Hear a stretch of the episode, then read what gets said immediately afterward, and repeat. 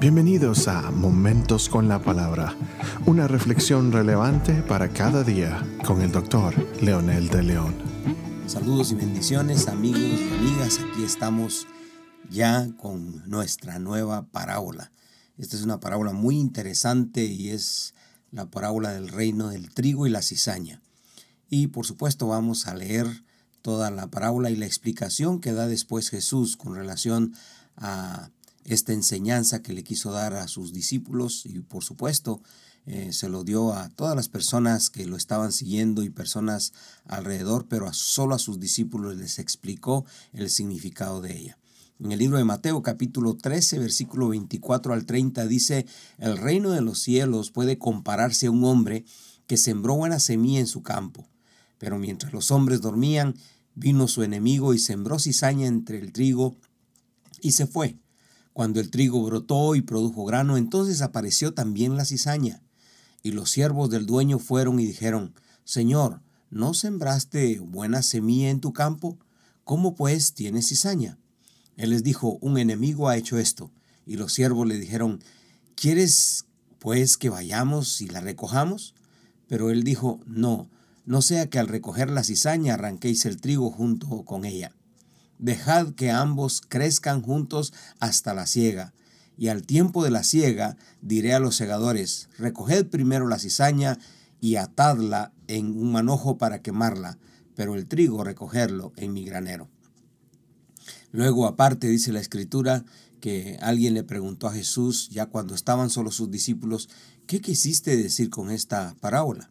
Y el Señor explica en Mateo también el capítulo 13, solo que el versículo 37 al 43, y les dice, respondiendo él les dijo, el que siembra la buena semilla es el Hijo del Hombre, y el campo es el mundo, y la buena semilla son los hijos del reino, y las cizañas son los hijos del maligno, y el enemigo que la sembró es el diablo, y la ciega es el fin del mundo, y los segadores son los ángeles. Por lo tanto, así como la cizaña se recoge y se quema en el fuego, de la misma manera será el fin del mundo. El Hijo del Hombre enviará sus ángeles y recogerán de su reino a todos los que son piedras de tropiezo y los que hacen iniquidad y los echarán en el horno de fuego. Ahí será el llanto y el crujir de dientes. Entonces los justos resplandecerán como el sol en el reino de su Padre. El que tiene oído, que oiga.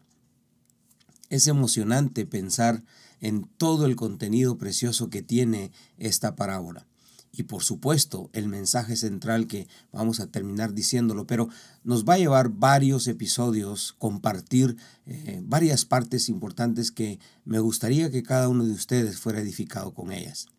Esta es una de las parábolas que solo se encuentran en el Evangelio de Mateo, aunque hay otras parábolas en los otros evangelios que algunos estudiosos tratan de relacionar con la base de su contenido por ejemplo, semilla, trigo, cizaña, sembrador de la buena semilla y el sembrador, el intruso, la mala semilla. Son muchos de los elementos que intervienen en este relato y por supuesto que son muchos los temas y enseñanzas que nos dejan. En primer lugar, podríamos mencionar el escenario. Aparece el Hijo del Hombre refiriéndose a Jesús. El campo o la tierra, a diferencia de la parábola del sembrador, aquí se refiere al mundo. En la parábola del sembrador que estuvimos mencionando en los episodios anteriores, la tierra se refería a mi buena actitud, a mi corazón, a mi vida. La buena semilla en este contexto somos los que predicamos el Evangelio.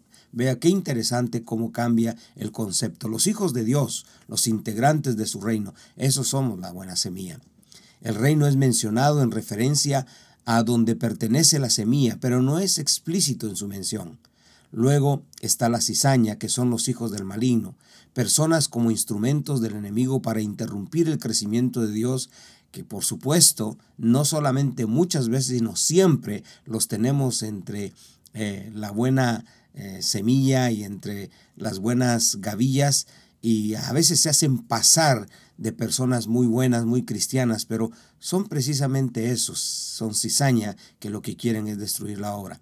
Esta es la mala cizaña, los que estorban a los que sembramos la buena semilla. Recuerden que el maligno quiere que nosotros dejemos, cesemos, nos desanimemos. Él no quiere que prediquemos la semilla, Él no quiere que prediquemos el Evangelio, Él no quiere que hablemos al mundo de la importancia del Evangelio.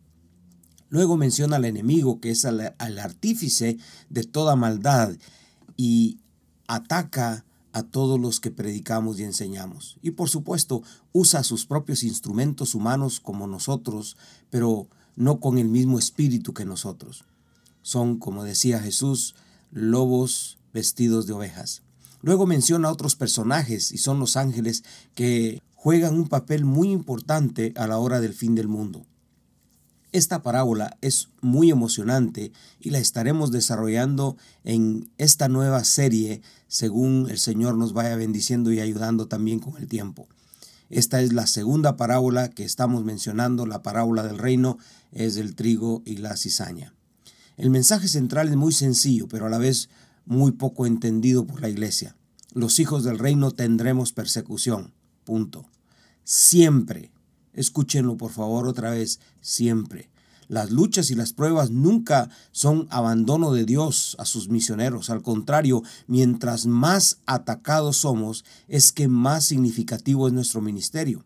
Por lo tanto, identifiquemos de dónde vienen los problemas y el tiempo de los problemas y siempre acudamos al Señor, que es nuestra roca inconmovible de gloria.